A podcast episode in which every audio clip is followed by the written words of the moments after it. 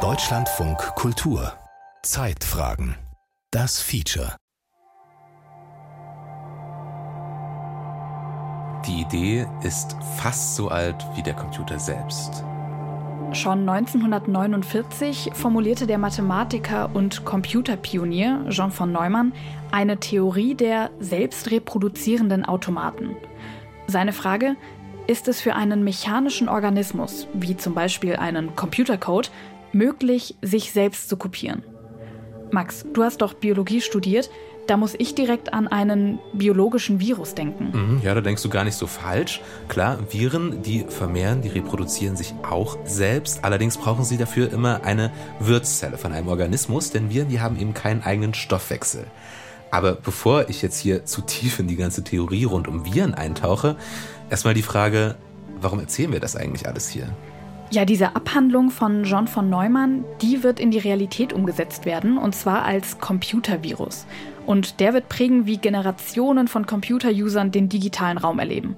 Immer mit der Gefahr im Hintergrund, ein Schadprogramm könnte sich selbst im eigenen Computer vermehren. Und das ist eine potenzielle Bedrohung, die einige Menschen sehr reich gemacht hat. Heute verdienen Malware-Schreibende Millionen mit Cyberattacken und die Antiviren- und Cybersicherheitsindustrie auf der anderen Seite hohe Summen mit ihren Schutzprogrammen. Wie aus der wissenschaftlichen Theorie von John von Neumann Verbrechen und Cyberkrieg entstehen, haben wir uns angeschaut. Copy Me, I Want to Travel. Eine Geschichte der Malware zwischen Ost und West.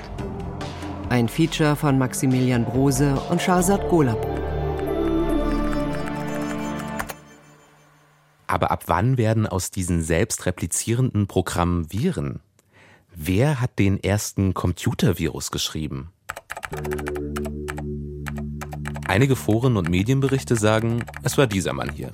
Hi, I'm Fred. And I'm Chris. And this is the Cyber Show. Das hier ist Fred Cohen, heute Host der Cyber Show auf einem kalifornischen Radiosender, aber auch Firmengründer und IT-Wissenschaftler.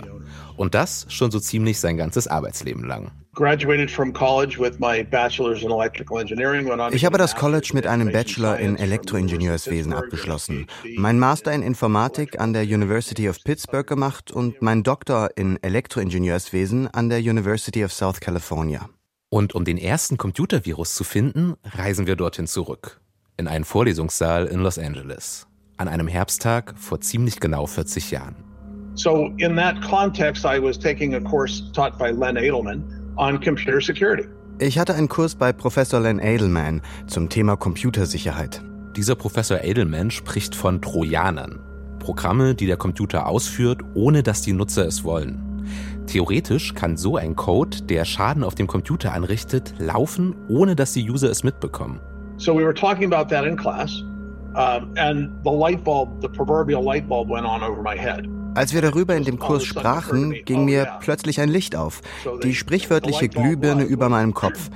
Ganz plötzlich war mir klar, wenn dieser Trojaner Kopien von sich selbst macht und die in die Befehlskette einfügt, kann der Trojaner alles böse machen, was er will. Als Cohen das Konzept ansprach, fand der Professor einen treffenden Namen. That's like a computer uh, virus. Das ist wie ein Computervirus. He came up with the name and it stuck. Und der Name blieb hängen. Ein Programm, das in vielen Foren als erster Computervirus gilt, tauchte jedoch schon etliche Jahre vorher auf. Ich bin der Creeper. Fang mich, wenn du kannst. Dieser Satz erschien auf dem Bildschirm, wenn man sich den Creeper eingefangen hatte.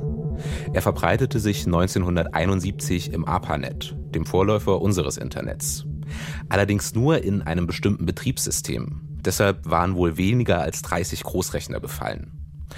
Ein Code, der Schaden anrichtet, hing nicht am Creeper. Und mit dem, man könnte sagen, ersten Antivirenprogramm Reaper war der Spuk auch nach kurzer Zeit wieder vorbei. Es dauerte zehn Jahre, bis es ein Computervirusprogramm in die Arbeitszimmer der Menschen schaffte. Der sogenannte Elk-Cloner. Er kann als erster Virus in freier Wildbahn angesehen werden. Denn er verbreitete sich auf Apple II-Betriebssystemen, dem damals beliebtesten Heimcomputer. Und dort erschien dann dieser Text. Fast poetisch. Er kommt auf alle deine Disks, er infiltriert deine Chips. Ja, es ist der Kloner. Er haftet an dir wie Kleber und verändert deinen Arbeitsspeicher. Halt, warte, das funktioniert nicht in der deutschen Übersetzung. Also, im Original. It sticks on you like glue. It changes your RAM too. Let the cloner in. Elk Cloner. The program with personality. Den Text und den Virus hat ein 15-Jähriger geschrieben. Und zwar der heutige IT-Unternehmer Richard Scranter. Fred Cohen hatte von diesen Vorläufern noch nichts gehört, als er mit seinem Professor auf den Begriff Computervirus kam. So behauptet er es zumindest. Doch es sollte nicht bei diesem Namen bleiben. Fred Cohen wollte mehr wissen über dieses Programm, das sich selbst repliziert. Ich fragte meinen Professor, ob ich damit Experimente machen dürfe. Und er sagte, ja, mach das. Mit den Experimenten wollte ich herausfinden, wie schnell sich ein Virus im Computer verbreiten würde.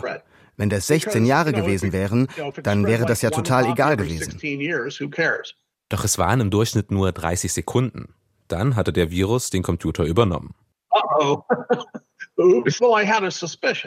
Ich hatte eine Vorahnung. Ich verstand damals schon viel von Computern, wusste, wie Programme dort abliefen. Also befürchtete ich schon, dass es schlimm werden würde. Und es wurde schlimm. Cohen fängt daraufhin an, seine Doktorarbeit über Computerviren zu schreiben. In weiteren Experimenten berechnete er, wie schnell so ein Virus ein Computernetzwerk übernehmen könnte.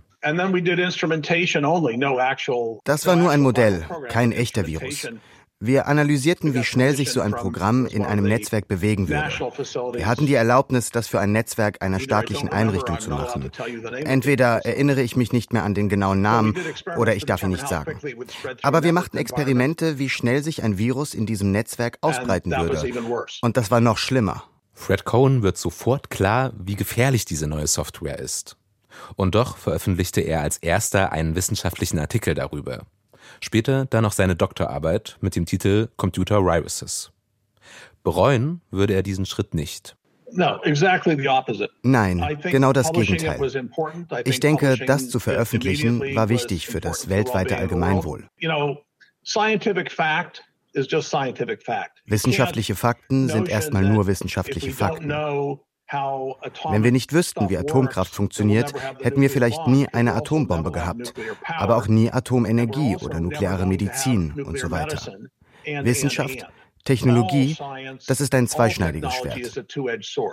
Neben der Bedrohung, die von dieser Technologie ausging, gab es da aber noch etwas. Die Faszination, ein Programm erschaffen zu haben, das lebt. I did a little bit of looking at the philosophy of the definition of life. Ich habe mich zur Philosophie des Lebens belesen. Denn es ist klar, Viren sind am Leben. Also eine Definition für Leben sagt, es muss etwas konsumieren und Abfall produzieren. Computersoftware konsumiert Strom und produziert Hitze. Wenn man sich die anderen Voraussetzungen für Leben anschaut, sieht man natürlich, dass sich biologisches Leben von digitalen Lebensformen unterscheidet.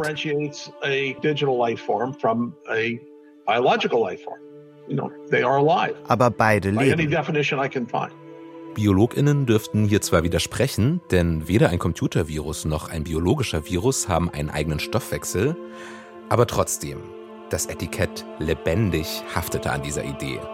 Und begeisterte Nerds überall auf der Welt. Ich hatte 1984 auf der Toilette in der WG im Spiegel einen Artikel gelesen über einen Programmierer in Amerika mit Namen Fred Cohen der hat etwas geschrieben, das sich im Computer selbst replizieren konnte und andere Programme infizieren konnte wie ein Virus. Und ich, ich habe das gelesen auf der Toilette und dachte, wow, sowas geht? Das möchte ich auch wissen. Das ist Bernd Fix. Heute arbeitet er bei der Wow Holland Stiftung und setzt sich für Informationsfreiheit ein. Damals war er Physik- und Philosophiestudent und Hacker oder Hacker, wie Bernd Fix sagen würde. Kurz nachdem er von Cohen gelesen hatte, schreibt er seinen ersten eigenen Virus. Allerdings einen, der nicht sein Testsystem verlässt. Die Idee bringt er aber mit, als er das erste Mal zum Chaos Computer Club geht und erzählt dort einem der Mitglieder von seinem Programm. Er sagte einfach, oh, wir planen für den diesjährigen Kongress ein spezielles Forum über Computerviren. Und dann sage ich, hey, das mache ich auch, das interessiert mich. Und dann haben wir zusammen mit Ralf Burger zu dritt und noch einigen anderen Leuten das Virenforum auf dem Chaos Communication Kongress gemacht. Heute ist der Chaos Communication Kongress eine der wichtigsten IT-Konferenzen der Welt. 1986 war er einige Nummern kleiner. Ja, also das ist natürlich überhaupt nicht vergleichbar. Dieser Kongress fand im Eidelstädter Bürgerhaus statt. Das war also sozusagen so ein Gemeindehaus in Eidelstedt. Da gab es eine Etage mit einem großen Raum, wo man Vorträge machen konnte und vielen kleineren Räumen, wo Workshops oder auch eine Cafeteria oder der Kopierer und das Archiv standen. Und da waren vielleicht, ich will jetzt nicht lügen, ich würde mal sagen so zwischen drei und 400 Leuten. Vor Ihnen und einigen JournalistInnen spricht Bernd Fix damals das erste Mal über Computerviren. Bis auf den Spiegelartikel habe es damals keine Informationen über Computerviren gegeben. War natürlich eine tolle Situation, weil man war noch völlig unvoreingenommen. Wir haben uns ja mit Viren beschäftigt, weil uns das interessiert hat, wie das funktioniert. So, und wenn man dann irgendwas hat, was funktioniert, dann fragt man sich, was kann ich denn damit machen? So, und der Ansatz des Chaos Computer Clubs war immer, wir versuchen auch die Welt ein bisschen besser zu machen. Also was könnte man denn mit Computerviren zum Beispiel alles Sinnvolles tun? Darüber wurde ernsthaft 1986 diskutiert. Zum Beispiel Benachrichtigungen für Software-Updates verschicken. Ein anderer Ansatz, Computerviren sollten Programme automatisch komprimieren und damit Speicherplatz freiräumen. Es gab einige Ideen, was man machen könnte. Aber schon auf dem Kongress war klar und man merkte das auch so ein bisschen, die Leute dachten eher darüber nach, was man Schädliches damit machen konnte. Für die anwesenden JournalistInnen war das natürlich die viel bessere Story. Wenn man eine Software hat, die Schaden anrichtet. Ein Computervirus ist ein Programm, das in anderen gebräuchlichen Programmen der Software versteckt wird. Oder es gelangt bei der Datenfernübertragung per Telefonnetz in einen Computer. Wenn der Benutzer jetzt mit diesem Programm arbeitet, wird's ärgerlich. Der Virus wächst ständig, vermehrt sich selbstständig und infiziert, was er laut Programm infizieren soll nämlich andere Programme. Irgendwann ist er rum und dann wird die Platte geputzt. Ein böser Computervirus beschädigt oder löscht Datensammlungen und verursacht Systemzusammenbrüche. Bei einem Großrechner kann das Millionenschäden verursachen. Das erzählt ein Reporter des SWR im Januar 1987 über die neue Cyberbedrohung. Computerviren in freier Wildbahn waren damals noch eine Seltenheit. Erst ein knappes Jahr früher ging der erste Virus für Personal Computer um die Welt geschrieben in Pakistan von zwei Brüdern, allerdings ohne schädliche Absichten. Das war der erste Virus, der sich auf dem damals beliebten DOS-Betriebssystem für PCs verbreitete. Weitere Artgenossen wie der Jerusalem-Virus folgen. Hier hätte die breite Masse erstmals das Konzept Virus gesehen, sagt Fred Cohen. Ich glaube, dass zu dem Zeitpunkt jeder die Natur eines Computervirus verstand. Aber einige stritten ab, dass das Virenkonzept auch auf anderen Betriebssystemen statt nur auf DOS laufen würde. Aber jeder, der sich das genauer angeschaut hat, wusste, dass das nicht so ist. In meinem persönlichen Fall kann ich mich daran erinnern, dass auf einer Podiumsdiskussion von einem IBM-Vertreter gesagt hatte, sie hätten sich das in ihren Forschungsabteilungen sehr genau angeguckt und äh, Viren und speziell auf Großrechnern sind technisch gar nicht möglich und deshalb muss man auch nichts tun und sie müssen das System nicht verändern. Und dann habe ich nur gesagt, holt mal Bier. Bernd Fix war klar, dass das auch für IBM Großrechner möglich ist. Und er fing an zu programmieren. Nur eben nicht wie in einem Hollywood-Film mit Kapuzenpulli im eigenen WG-Zimmer. Jetzt hat man natürlich einen Großrechner nicht im Wohnzimmer oder im Schlafzimmer. Also musste ich das ja im Universitätsrechenzentrum machen. Und nach, ich würde mal sagen, vielleicht 20 Stunden hatte ich einen lauffähigen Virus auf einem IBM-Großrechner. Bernd Fix hatte ihn aber so geschrieben, dass er aus seiner Testumgebung nicht ausbrechen konnte. Aber dann beginnt eine unerwartete Geschichte. Und zwar mit einem eigenen Zeitungsartikel, den Bernd Fix in seiner Universität ausdruckte. Der berichtete kritisch über die geplante Volkszählung. Und darauf wurde die Universität aufmerksam. Und die haben sich dann mal angeguckt, was da so auf dem Account so passiert und sind auf diesen Virus gestoßen. Dass das ein Virus ist, konnten sie wahrscheinlich nur daran erkennen, dass das in groß gesperrten Buchstaben über die ganze erste Seite stand und dass man den bitte nicht laufen lassen soll und dass man vorsichtig sein muss und hin und her. Äh, jetzt reichte aber wohl die technische Qualifikation im Rechenzentrum selbst nicht aus, das zu analysieren, ob das sich tatsächlich um ein Virus handelt. Also hat man das zu IBM geschickt und die gaben dann nach einiger Zeit die Rückmeldung, ja, es handelt sich um einen funktionsfähigen Computervirus woraufhin mich die Universität exmatrikulieren wollte. Das ist dann aber nicht passiert. Doch knapp zehn Jahre später hört Bernd Fix plötzlich wieder von seinem Virus. Ja, ich bin von einem Journalisten angesprochen worden, ob ich der Bernd Fix aus dem Buch von Peter Schweitzer sei. Und ich wusste überhaupt nicht, wovon der redet. Dann hatte er mir das fotokopiert und mir zum Lesen gegeben. Und da war ich dann doch einigermaßen irritiert. In dem Buch des US-Journalisten, der heute etwa für Breitbart schreibt, heißt es, dass versucht wurde, den Virus im Zuge des BND-Projekts Rahab zu nutzen, um einen Cyberangriff auf die Sowjetunion zu starten. Fix-Virus war interessant für Rahab, weil er mächtig war. So konnte er alle Informationen auf einem Großrechner innerhalb weniger Minuten zerstören. Aber er war auch gefährlich. Aufgrund ihrer Natur können Viren nicht in Grenzen gehalten werden. Peter Schweitzer ist zwar in republikanischen Kreisen in Washington sehr angesehen, ob diese Geschichte aber stimmt, kann Bernd Fix nicht sagen. Aber Antivirenforschende in Ost und West berichteten immer wieder von Anfragen von Geheimdiensten. Ja, gerade im Kontext des Kalten Kriegs haben natürlich Geheimdienste, Militär und allgemeinstaatliche Akteure Interesse an diesen Techniken gezeigt, also Computerviren als Waffe. Und das auch auf Ostseite, also im Ostblock in Europa. Davon haben uns auch Antivirenforschende berichtet. Hm, aber erinnerst du dich, die haben uns noch von was anderem erzählt, nämlich einem Problem. Viren, das sind eben keine Zielwaffen, mhm. sondern Viren, das ist vielmehr so eine Art, naja, ich sag mal, Streubombe. Also die befallen erstmal jedes System, das technisch passt, egal in welchem Land jetzt der Computer steht. Ja, und ich glaube, da müssen wir auch einmal erklären, was eigentlich der Unterschied ist zwischen Malware, Virus, Trojaner und Hackerangriffen. Erstmal zum Überblick. Malware ist an sich ein Überbegriff für alle Arten von Schadprogrammen. Und ein Hacking-Angriff das bedeutet erstmal nur, dass in fremde Systeme eingedrungen wird. Mit oder ohne Malware, das ist erstmal egal. Und die wichtigsten Malwares aus der Zeit, über die wir hier gerade sprechen, das sind eben Trojaner und Computerviren.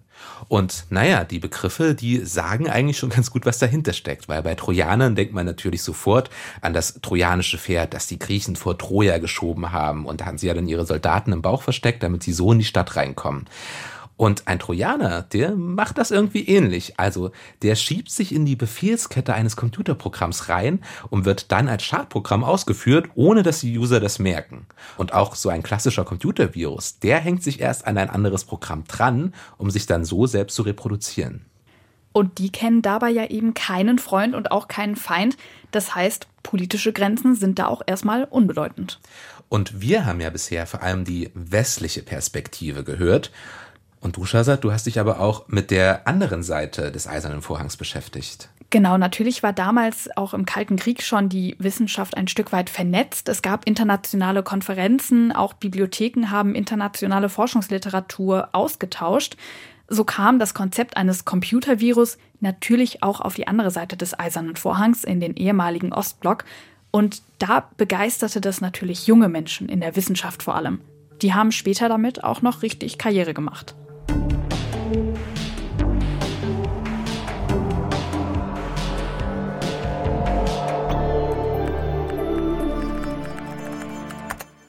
Before that, I had read quite a lot on the subject, but I had never seen a virus myself. Veselin Bonchev, der bekannteste Antivirenforscher Bulgariens. In den 80ern allerdings noch wissenschaftlicher Mitarbeiter im Bereich künstlicher Intelligenz. Ich hatte schon viel über dieses Thema gelesen, aber ich hatte noch nie selbst einen Virus gesehen. Als ich bei einer Konferenz über künstliche Intelligenz in Polen war, fragte ich die polnischen Kollegen, hat jemand von ihnen Viren gesehen? Und sie sagten, wir haben von diesen Dingen gehört, aber wir haben sie noch nie selbst gesehen. Bulgarien in den 80ern ist Teil des kommunistischen Ostblocks, ein Satellitenstaat der Sowjetunion. Doch über vernetzte Bibliotheken hatten Wissenschaftlerinnen trotz des Eisernen Vorhangs Zugriff auf internationale Forschungsliteratur. Bonchev schreibt zu der Zeit für das bulgarische Computermagazin Computer Savas, übersetzt Computer für euch. In einem Artikel erklärt er, Computerviren seien zwar ein interessantes Konzept, aber für die Zukunft würden sie kein großes Problem werden. Schließlich sind Computerviren zu auffällig. Jeder würde sofort merken, dass sein Computer von einem Virus infiziert sei. Die Computer werden langsamer, zeigen ungewöhnliche Dinge auf dem Bildschirm an und auch die Dateien werden um einiges größer. Das alles sei viel zu auffällig. Was ich nicht bedacht habe, ist, erstens sind die meisten Menschen keine Computerexperten, sodass sie solche Dinge einfach nicht bemerken. Und zweitens gibt es Möglichkeiten, einen Computervirus viel unauffälliger zu machen. Bonchef wird schnell eines Besseren belehrt. Kurz nachdem sein Artikel gedruckt wird, bekommt er Besuch. Zwei Männer kamen in die Redaktion. Sie kamen von einem privaten Unternehmen, was an sich schon ziemlich ungewöhnlich war. Ich meine, der Kommunismus war damals bereits am Bröckeln und private Unternehmen begannen gerade erst zu entstehen. Davor war alles im Besitz des Staates. Das war also die erste ungewöhnliche Sache. Und das zweite ungewöhnliche war, dass sie sagten, sie hätten einen Computervirus in ihrer Firma. Der sogenannte Vienna-Virus hatte es über den eisernen Vorhang geschafft. Eine Grenze, die in Bulgarien im Vergleich zu anderen Ländern des Ostblocks durchlässiger schien. Über mobile Speicher wie Floppydisks und Kassettentapes kopiert, meist sind es Raubkopien von Computerspielen, reisen die 648 Bytes des Vienna Virencodes nach Sofia, die Hauptstadt Bulgariens, und schließlich zu Bonchev. Es ist seine erste Begegnung mit einem Computervirus in freier Wildbahn. Sie hatten den Virus analysiert und das Antivirenprogramm geschrieben, um ihn zu entfernen. Die Bulgaren, die damals mit Computern arbeiteten, konnten wirklich sehr gut mit Computern umgehen. Das ist also überhaupt nicht überraschend. Und sie demonstrierten mir das Programm, zeigten mir ein paar infizierte Dateien und desinfizierten sie. Und dann wurde uns allen klar, dass dies die letzten verbliebenen Exemplare des Virus waren. Und ich wollte unbedingt eine Kopie des Virus haben, aber es gab keine. Der Virus ist neutralisiert. Doch Bonchev möchte sich ihn genauer anschauen. Er sucht nach einem Überbleibsel und schließlich findet er einen Zettel im Mülleimer der Firma. Es ist ein alter Ausdruck eines infizierten Computers, ein sogenannter Hexdump. Für Bonchev ein Glücksfall. Mit ihm kann er den Virus rekonstruieren, um sich ihn in Ruhe anzuschauen. Er rettet den Zettel aus dem Mülleimer und tippt ihn ab.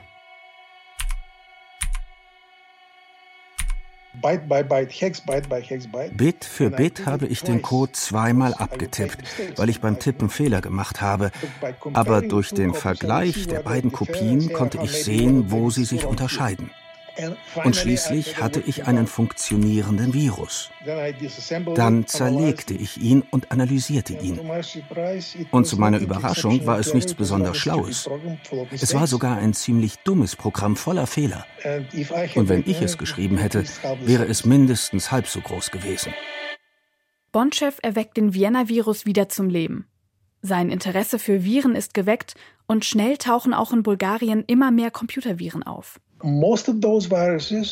Die meisten Viren machten etwas Amüsantes oder Lustiges, wie den hüpfenden Ball oder die vom Bildschirm fallenden Buchstaben. Es gab einen Cascade-Virus, der dafür sorgte, dass die Zeichen herunterfielen und sich am unteren Rand des Bildschirms stapelten. Das konnte lästig sein oder stressig, aber es ist mehr oder weniger harmlos. Nervig, aber harmlos. Das sollte sich bald ändern. 1988 beginnt Bonchev selbst Antivirenprogramme zu schreiben. Wer sich einen Virus eingefangen hat, schickt die Floppydisk an Bonchevs Privatadresse. Das Antivirusprogramm dazu verteilt er kostenlos. Woher die Computerviren stammen, ist schwierig bis gar nicht nachzuvollziehen. Doch kurze Zeit später tauchen die ersten explizit bulgarischen Computerviren auf. In ihren Codes stehen Hinweise wie etwa dieser Virus wurde in Sofia geschrieben. Viren made in Bulgaria bringen dem Land einen zweifelhaften Ruf ein. Bulgarien, die Virusfabrik. Hinter dem bulgarischen Viren steckt vor allem einer, Dark Avenger. Bonchev beginnt die Dark Avenger-Viren zu kategorisieren und zu analysieren. Er bietet sein Wissen über bulgarische Computerviren in einem Forum im Usenet an. Dort versammelt sich zu dieser Zeit die internationale Forschungsgemeinschaft der Antivirenwelt und tauscht sich aus ein Netzwerk vor der Erfindung des World Wide Web. Es ist Bonchefs erster Auftritt in der Antivirengemeinschaft außerhalb des ehemaligen Ostblocks. Als ich einige der fortgeschritteneren bulgarischen Viren beschrieb, konnten es viele Leute einfach nicht glauben. Sie dachten, dass ich mir diese Dinge nur ausdenke, weil das, was ich beschreibe, fast unmöglich zu sein scheint. Doch die bulgarischen Viren waren dazu in der Lage. Die Dark Avenger-Viren aus Bulgarien setzen das um, was Bonchev zu Beginn noch für fast unmöglich hielt. Sie sind unscheinbar, kaum zu entdecken und verbreiten sich rasant. Es war wirklich, wirklich bösartig. Nicht nur, dass es der erste Fast-Infektor war, den ich gesehen hatte, der Dateien infizierte, egal wie du auf sie zugegriffen hast, sondern er hat auch gelegentlich einen zufälligen Sektor der Festplatte überschrieben. Die herkömmlichen Antivirenscanner zu der Zeit konnten gegen den sogenannten Fast-Infektor des Dark Avengers nichts ausrichten. Ganz im Gegenteil. Zur Erklärung, ein Fast-Infektor arbeitet oft Huckepack mit Antivirensoftware, sodass der Virus jedes Mal, wenn die Antivirensoftware eine Datei öffnet, um sie zu überprüfen, diese Datei infiziert. Nach Abschluss des Scans ist jede Datei, die die Antivirensoftware berührt hat, infiziert. Die Dark Avenger-Viren reisen um die ganze Welt, infizieren Computer in Europa, Asien und den USA. Selbst das Pentagon ist vor ihnen nicht sicher. Copy Me, I Want to Travel steht in einem seiner Codes. Ein ausgeklügelter Virus aus Bulgarien. Ein kleines Land am Schwarzen Meer hält die Welt auf Trab. Wer steckt hinter dem berühmt-berüchtigten Dark Avenger? In Plovdiv, der zweitgrößten Stadt in Bulgarien, besuche ich Elena Kodinova. Sravey, Elena. Nice to meet you. Die ehemalige Journalistin hatte sich Anfang der 2000er auf die Suche nach den Spuren des Dark Avengers begeben. Mein Name ist Elena Kodinova. Als ich Journalistin war, habe ich mich sehr für die Entwicklung von Technologie interessiert. Und der Dark Avenger war Teil dieser sehr schnellen Entwicklung der Technologie und eine gewisse Entgleisung davon. Verschiedene Mythen und Legenden ranken sich um den mysteriösen Virenschreiber. In den 80er Jahren ist der Kalte Krieg noch präsent, auch wenn sich ab 1985 mit Gorbatschow und der Perestroika schon die Anzeichen eines auseinanderbröckelnden Ostblocks anbahnen. Stammen die Viren aus Geheimdienstkreisen? Handelt es sich um einen versteckten Angriff der Sowjetunion? Doch die Wahrheit ist simpler und findet sich in der besonderen Rolle Bulgariens im Ostblock zu der Zeit. We had computers at schools, like ordinary schools, and that was communism. Can you imagine? Wir haben Computer in Schulen, in normalen Schulen, und das war im Kommunismus. Können Sie sich das vorstellen? Innerhalb kürzester Zeit wandelt sich Bulgarien Mitte des 20. Jahrhunderts vom klassischen Agrarstaat zum Elektronik-Hotspot und wird eine Art Silicon Valley des Ostblocks. Elena Kodinova meint, der Dark Avenger war ein Kind seiner Zeit.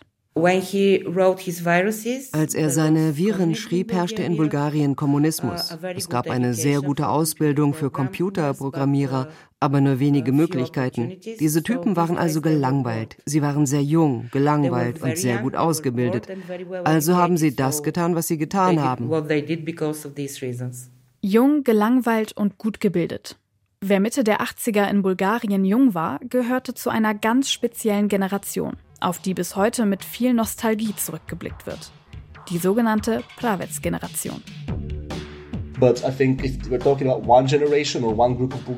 Ich denke, wenn wir über eine Generation oder eine Gruppe von Bulgaren sprechen, die wirklich von einem Traum, etwas Neues aufzubauen gepackt waren, dann waren es die Kinder. Ich meine die Kinder, aus denen so jemand wie der Dark Avenger hervorgeht. Viktor Petrov ist Historiker an der Universität Tennessee Knoxville in den USA. Dort schrieb er seine Doktorarbeit über Computergeschichte in Bulgarien und was diese so besonders machte. Nur weil ein Computer überall in etwa gleich ist, heißt das nicht, dass die Wirtschaft und die Gesellschaft, die sie aufbaut, dieselbe ist. Sozialisten versuchen, Computer aus ganz anderen Gründen zu vernetzen als, sagen wir, die Amerikaner. Und das Internet hätte ganz anders aussehen können, möglicherweise in der Art sozialistischer Ideen. Ich sage nicht besser oder schlechter, aber es gab definitiv Unterschiede. Es gibt also nicht nur einen Weg zu Computern oder wie eine digitalisierte Gesellschaft aussehen sollte. Anfang der 60er Jahre werden Computer noch vor allem in den USA und Großbritannien hergestellt. Weder Sowjetunion, DDR noch andere Länder der Wirtschaftsunion im Ostblock widmen sich so intensiv der Produktion von Computertechnik. Das sollte sich bald ändern. Die mit der Sowjetunion verbündeten Staaten besprechen sich im Rat für gegenseitige Wirtschaftshilfe, kurz RGW. Gemeinsam wollen sie eine Arbeitsteilung der Länder für die Produktion von neuen Technologien etablieren. Bulgarien fokussiert sich ab 1968 auf die Produktion von Hard Disk Drives, Festplatten. Eine Entscheidung, die sich im Nachhinein als klug erweisen wird. Als in den 70er Jahren der Personal Computer aufkommt, ist Bulgarien als Hauptproduktionsstandort für die Wirtschaftsunion des Ostblocks die logische Entscheidung. Die Festplatten waren ja bereits da. Der erste Versuch eines bulgarischen Mikrocomputers, IMCO 1, wird zum Aushängeschild der bulgarischen Computerproduktion. Technisch gesehen war Imco 1 ein Klon des Apple II Plus Computers, der in der Lage war, kyrillische Schrift abzubilden. Reverse Engineering nennt sich der Prozess, bei dem das Endprodukt auseinandergebaut und zurückverfolgt wird, um es nachzustellen. Eine Anweisung von ganz oben. Denn Innovation ist aufwendig und teuer. Hacking wird zur Staatsphilosophie. Ein klarer Fall von Industriespionage, was jedoch mehr wie ein offenes Geheimnis behandelt wird. Der bulgarische Apple-Klon geht in die Massenproduktion und der Pravets-Computer wird geboren. Pravets, die Stadt, wo der Computer von nun an hergestellt wird. Und gleichzeitig der Geburtsort des bulgarischen Staatschefs Todor Zhivkov. Natürlich denken die Leute, dass dies der nächste Schritt in der sozialen Revolution ist. Mehr Computerisierung, mehr Robotisierung wird uns die niederen Arbeiten abnehmen und uns ermöglichen, sehr kreativ zu sein, ganz im Sinne der marxistischen Utopie. Wir müssen nicht einmal mehr morgens angeln. Wir können selbst etwas Künstlerisches erschaffen. Das Projekt Pravets soll nicht nur die in den 80er Jahren ins Trudeln gekommene bulgarische Wirtschaft wieder ankurbeln, sondern auch mehr sein als bloß ein Wirtschaftsprodukt. Im Pravets-Computer steckt der Traum einer kommunistischen Utopie, ganz nach Marx. Durch den technischen Fortschritt und die Automatisierung soll der proletarische Arbeiter von niederen Tätigkeiten befreit werden. Von Berlin bis Wladiwostok versorgt das Bulgarien der 80er Jahre den Ostblock mit Computerhardware. Mitte der 80er Jahre hatte Bulgarien einen Anteil von 47 bis 50 Prozent an den Exporten in der Wirtschaftsunion des Ostblocks. Dieses winzige Land mit weniger als 9 Millionen Einwohnern produziert mehr als die Sowjetunion, die DDR, die Tschechen und die Polen zusammengenommen. Der Pravets-Computer wird innerhalb Bulgariens vor allem in Schulen und Universitäten gestellt. Im ganzen Land gründen sich Computerclubs, in denen junge Menschen sich im Programmieren ausprobieren können. Eine technikaffine Generation wächst heran, die Pravets Kids. Doch die große Utopie bleibt aus. Uh, in der Industriegesellschaft selbst sind Computer trotzdem selten, selbst im Jahr 1989. Das ist genau der Hintergrund für so etwas wie den Dark Avenger. Es ist eine Gesellschaft, die im Grunde genommen Science Fiction baut. Aber es gibt keine Sci-Fi-Produkte, die man um sich herum sieht. Nur in Comics. Nach der Auflösung der Sowjetunion bleibt nur eins von der Pravets-Geschichte Bulgariens: der Zeitgeist. Anfang der 90er stellt sich die Produktion von neueren Computern als zu kostenintensiv dar und der bulgarische Computertraum ist ausgeträumt. Die Technik schreitet rasant fort und das World Wide Web stellt die Welt ab Mitte der 90er auf den Kopf. Auch das kommunistische Bulgarien stolpert von heute auf morgen in den Kapitalismus. Dadurch rückt die kollektive Erinnerung an das bulgarische Computerabenteuer in den Hintergrund. Und auch aus historischer Sicht gibt es nur wenige Initiativen, die die bulgarische Computergeschichte aktiv archivieren. Vor allem private Sammler und Vintage-Tech-Enthusiasten archivieren auf eigene Faust die längst überholten Technologien. Meist sind es ehemalige Pravets-Kinder, die heute in ihren 50ern sind und sich nostalgisch an die Bilder und Geräusche ihrer Kindheit zurückerinnern. Wenn wir auf diese Anfangszeit der 90er schauen, dann ist das auch eine Zeit des Umbruchs. Da entstehen schon erste Vorformen des Internets, elektronische Netzwerke wie zum Beispiel auch das FidoNet. Und da konnte man auch schon in Gruppen oder auch privat kommunizieren. Und das hat auch was mit den Viren gemacht. Da haben die sich natürlich viel schneller verbreitet plötzlich als bloß über Disketten vorher. Und das ist genau die Zeit, in der der Dark Avenger seine Viren damals schreibt, die heute als Meilensteine der Malware-Geschichte gelten. Und Veselin Bonchev, der bekannteste Antivirenforscher Bulgariens, den wir auch vorhin gehört haben, das ist nicht irgendein Experte einfach nur in dieser Geschichte. Nein, Veselin Bonchev, das ist wirklich der Erzfeind des Dark Avengers. Ja, und wer tiefer in die Geschichte um den Dark Avenger eintauchen möchte und all die Mythen, die sich darum drehen, dazu haben wir auch noch einen sechsteiligen Podcast gemacht. Dark Avenger im Rausch der ersten Computerviren.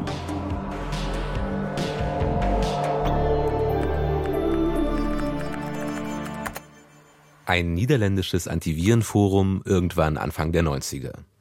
Nicht im World Wide Web, sondern in einer früheren digitalen Welt, dem Fidonet. And there was suddenly an upload of somebody from Bulgaria and it was called UScan. Plötzlich gab es einen Upload von jemand aus Bulgarien und dieses Programm hieß UScan.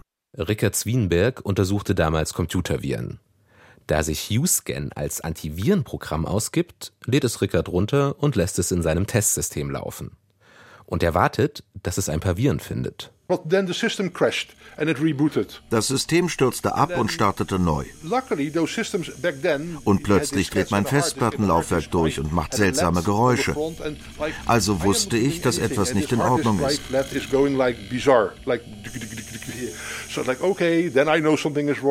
Rickard war klar, er hatte sich hier ein Virus eingefangen. Doch es gab damals eigentlich einen ziemlich einfachen Weg, die wieder loszuwerden. Man setzt den Rechner mit einer virenfreien Diskette neu auf. Und zack, ist der Virus weg. Eigentlich. Das System stürzte wieder ab. Das war der Antragsvirus. Der befiel den Teil von Rickards Festplatte, von dem das Betriebssystem hochgeladen wird. Daher half da auch keine neue Diskette. Der Virus hatte sich zu tief in Rickards Computer gegraben.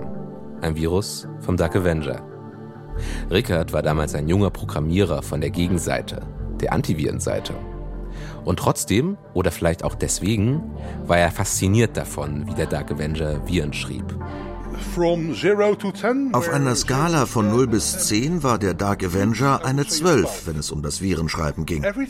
Da war immer ein neuer Trick dabei, etwas Innovatives für die damalige Technologie. Und es gab ja damals keine Kurse an der Universität über so etwas, auch als ich angefangen habe, was zur selben Zeit war. Du musstest dir alles selbst beibringen. Trial and Error. Mit dem Unterschied, dass ich mich für die Virendetektionsseite entschieden habe und der Dark Avenger für die Schöpferseite. Rickard, wie auch Wesselin Bonchef würden sagen, dass sie sich für die gute Seite entschieden haben, die Antivirenseite. Denn die wertet hier unmissverständlich, spricht von Virenschreibern als den Bad Guys und ihren Mitarbeitern als den Good Guys. Und Rickard war von Beginn an, also seit 1988, ein Good Guy. Du kannst es dir nicht vorstellen, wie es ist, beim Beginn einer Industrie dabei zu sein. Diese Antivirenprogramme wurden damals kostenlos verteilt. Und ich spreche mit all diesen Leuten und sie fragen mich, wie ich dies und das machen würde, wie ich über diese technischen Probleme denke. Ich, der Student aus den Niederlanden. Heute sind Firmen wie McAfee milliardenschwer. Ihre Virenprogramme dürften die meisten vom eigenen Computer oder Smartphone kennen. Rickard arbeitet noch immer für die Antivirenindustrie, bei der Firma Acid als Senior Researcher. In den späten 80ern schrieb Rickard in Foren oder auch auf der Mailingliste der Antivirenbranche. Dort wurden die neuesten Virenausbrüche und andere Themen diskutiert. Ein Nutzer schreibt etwa am 18. Januar 1990 die Microtimes führt das erste Mal John McAfee unter den 100 einflussreichsten Leader in der Computerindustrie auf. Einen Virenforscher mit Koryphäen wie Steve Jobs, Bill Gates und weiteren in einer Liste zu sehen, zeigt, dass das Establishment das Virenthema endlich ernst nimmt. 1988 gab es nur ein gutes Dutzend Computerviren in freier Wildbahn. 1991 waren es schon mehr als 300. Und es wurden mehr und mehr. In der Anfangszeit hatten wir vielleicht zwei bis vier Viren im Monat. Im Jahr 1992 waren es schon 1000 pro Jahr. In diesem Jahr entstand auch die erste mediale Computerviren-Panik. Virenwirbel. Was schützt vor dem Computerkiller Michelangelo? Wenn Michelangelo morgen tatsächlich zuschlagen sollte, dann ist an den infizierten Personal Computern binnen weniger Minuten alles vorbei. Warten auf Michelangelo. Zeitbombe im Personal Computer. Ein Gespenst geht um in der Welt. Der Virus Michelangelo. Heute Nacht 0 Uhr soll er sein zerstörerisches Werk beginnen. Herr Wasilowski, haben Sie Angst vor Michelangelo?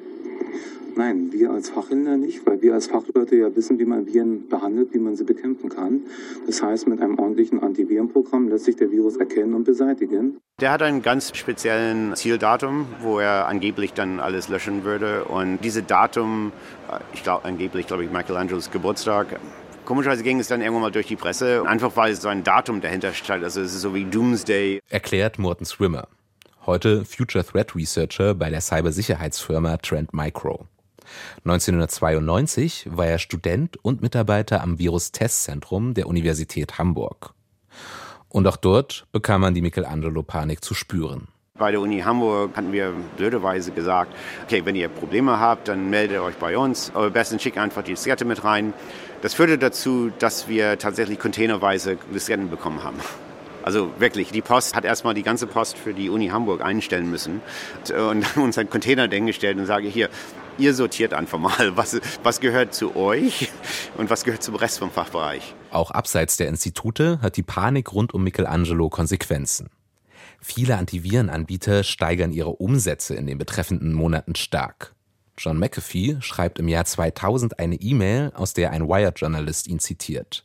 Mein Geschäft verzehnfachte sich in den zwei Monaten nach den Berichten, und sechs Monate später waren unsere Einnahmen um das 50-fache gestiegen, und wir hatten den Löwenanteil des Antivirenmarktes erobert. Michelangelo überschrieb zwar Festplatten am 6. März, doch der tatsächliche Schaden stand in keinem Verhältnis zur vorher erzeugten Paranoia. Natürlich haben sie damals die Viren gehypt, um ihre Produkte zu verkaufen. In den frühen 90ern wurde alles kommerziell. Und die Antivirenindustrie begann Unternehmen zu gründen. Und dann ist das simple Mathematik. Du brauchst Werbung. Und was ist besser, als in den News zu sein, als der lokale Experte mit einem Produkt, das den Michelangelo-Virus aufspürt? Passt auf, schützt euch, kauft meinen Antivirus-Scanner. Ein Geschäft mit der Angst, von dem nicht nur die Antivirenfirmen profitieren, sondern auch die, die Viren schreiben. Morten Swimme, der damals an der Uni Hamburg war, spricht hier von einer schlechten Symbiose. Weil die Virenautoren wollten sich profilieren und wir brauchen wiederum die Viren, um die auch zu erkennen. Wir können ja nichts erkennen, was wir nicht gesehen haben. Äh, wir waren ein bisschen abhängig davon, dass die Virenautoren teilweise ihre Viren uns zugeschickt haben. Und tatsächlich kamen auch viele Viren in dieser Zeit von Studierenden. Bernd Fix, der Ende der 80er Viren geschrieben hatte, die niemals seine Testsysteme verlassen sollten, gehört zu dieser Zeit nicht mehr zur Viren-Community. Ich hatte alles verstanden, was es da zu verstehen gibt, aus meiner Sicht. Und dann hat mich das nicht mehr interessiert. Ich äh, war nie auf die Idee gekommen, dass man damit eine Firma gründen könnte und Geld verdienen kann. Das war mir irgendwie ein bisschen wesensfremd. Deshalb habe ich das auch gar nicht weiter verfolgt. Doch viele neue Virenschreibende kamen dazu und blieben dabei. Und während sie auf Ruhm durch besonders ausgeklügelte Viren hofften, hatte die Antivirenindustrie immer neue Bedrohungsszenarien, für die sie die richtigen Schutzprodukte verkaufen wollte. Die Folge, ein Wettrüsten begann. Und die Virenschreibenden waren von Natur aus immer einen Schritt voraus. Gleichzeitig richteten ihre Viren immer mehr wirtschaftlichen Schaden an. Geheimdienste sorgten sich vor Cyberangriffen anderer Staaten. FBI, Scotland Yard, aber auch andere Polizeibehörden in Europa richteten damals die ersten Teams gegen Cyberkriminalität ein.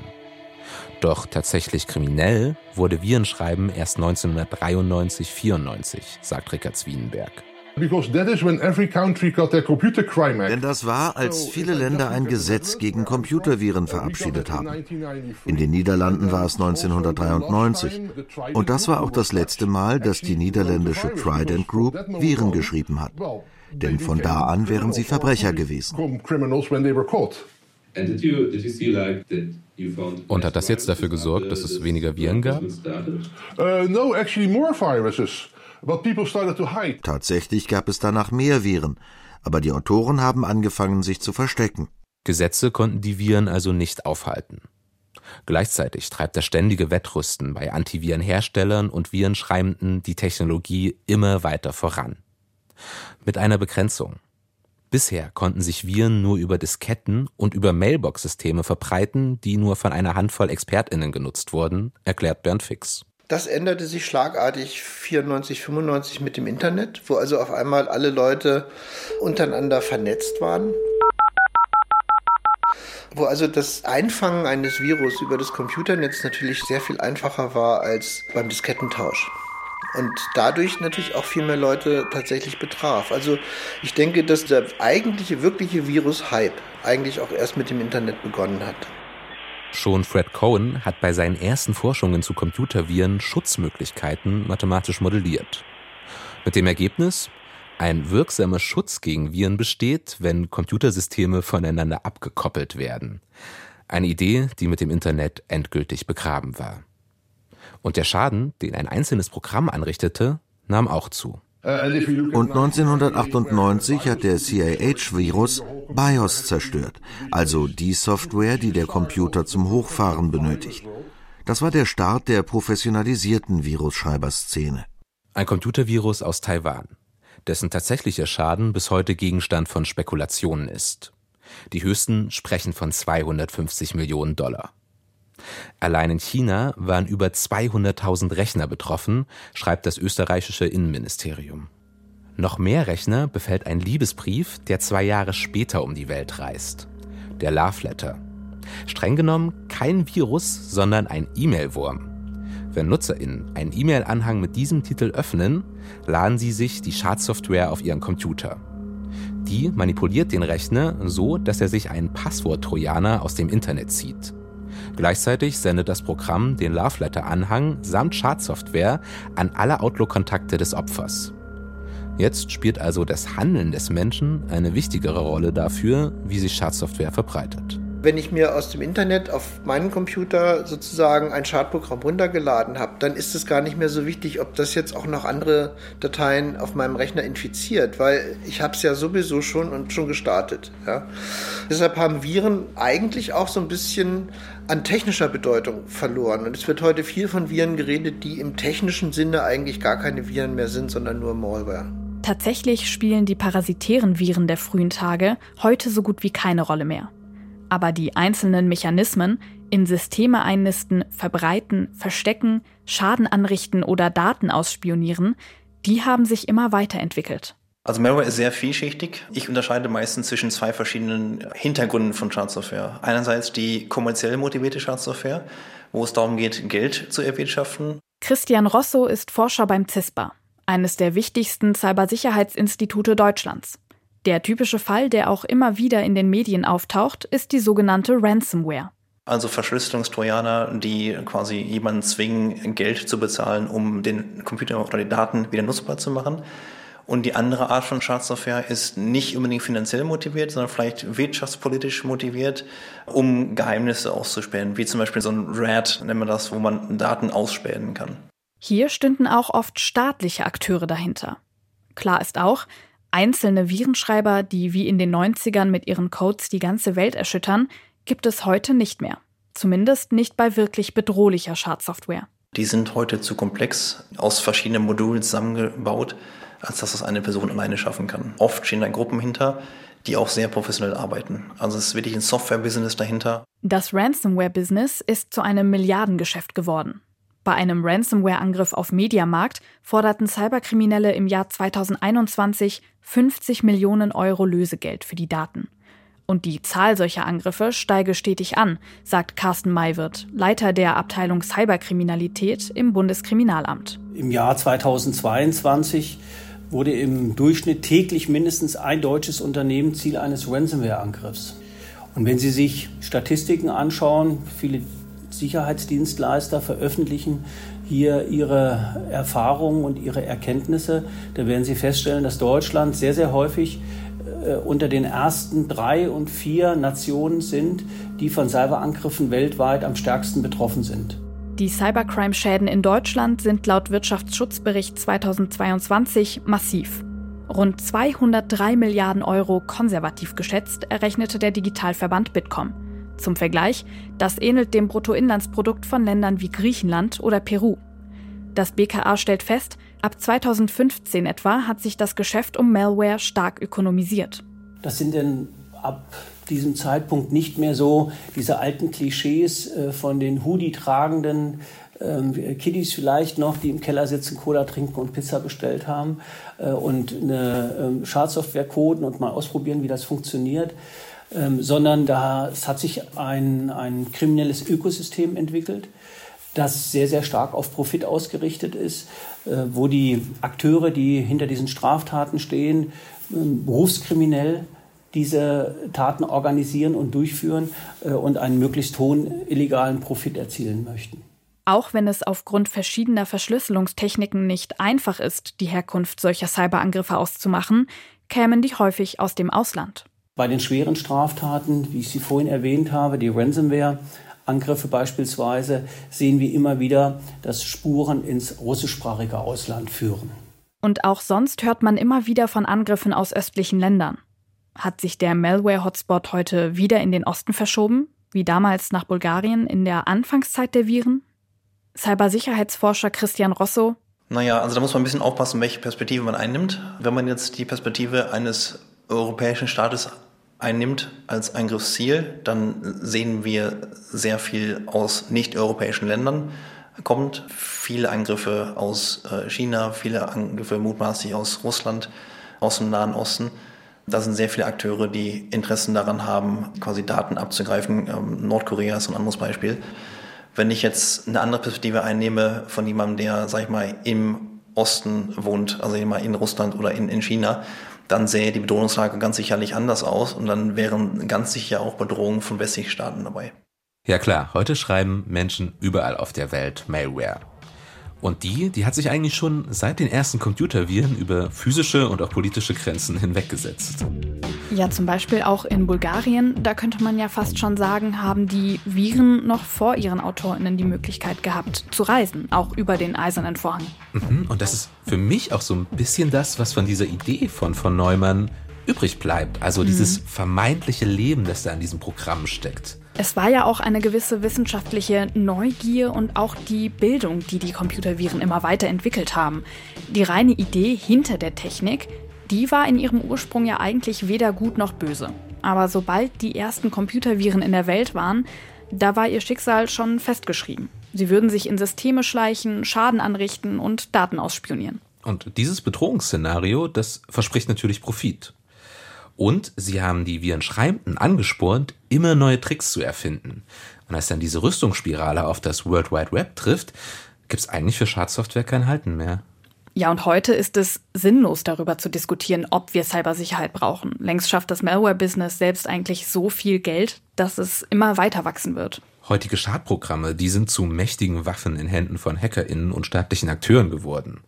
Und wirkungsvoller Schutz, der braucht eben immer neue Forschung, neues Geld, neue Produkte. Die Frage, die so ein bisschen bleibt, ist, hätten wir das eigentlich damals aufhalten können? Naja, aufhalten wahrscheinlich nicht. Glaube ich auch nicht. Aber vielleicht könnten wir heute Viren auch für sinnvolle Zwecke nutzen, wenn wir die Technik damals einfach nüchterner betrachtet hätten. Andererseits ist es aus unserer Perspektive natürlich auch immer einfacher auf Geschichte zurückzuschauen. Da hätte man nüchterner sein müssen. Damals stand diese Technologie aber eben auch im Kontext des Kalten Krieges und einer anderen Weltordnung. Aber wir haben ja auch jetzt wieder eine Technologie, die aktuell gerade total boomt und für mich noch viel deutlicher diesen Zwiespalt zeigt, eben zwischen Schaden anrichten oder auch etwas Gutes tun, nämlich die künstliche Intelligenz. Und gerade wenn wir uns die Regulierung von KI anschauen, da sieht man, dass aktuell die Sorge ganz viel diskutiert wird, dass diese KIs eben auch Schadsoftware programmieren können. Ganz allgemein ist es vielleicht ein bisschen zugespitzt, die KI für die einen ein riesiges selbstprogrammiertes Bedrohungsszenario für unsere Gesellschaft und andere, die sehen darin ja die Lösung für viele, viele unserer Probleme. Da ist die Verführung groß, diesen starken Geschichten zu verfallen, von neuen Technologien als Heilsbringer oder bevorstehende Katastrophe zu sprechen. Jetzt haben wir die Möglichkeit, uns die Mühe zu machen, hinter diese Geschichten zu blicken.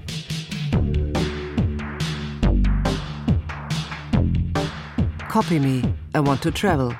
Eine Geschichte der Malware zwischen Ost und West. Ein Feature von Maximilian Brose und Shahzad Golab. Es sprachen die AutorInnen Rosario Bona, Max Urlacher, Gilles Chevalier und Barbara Becker. Musik Jan Morgenstern. Technische Realisation Sonja Maronde. Regie Johanna Tirntal. Redaktion Jana Wuttke. Produktion Deutschlandfunk Kultur 2023.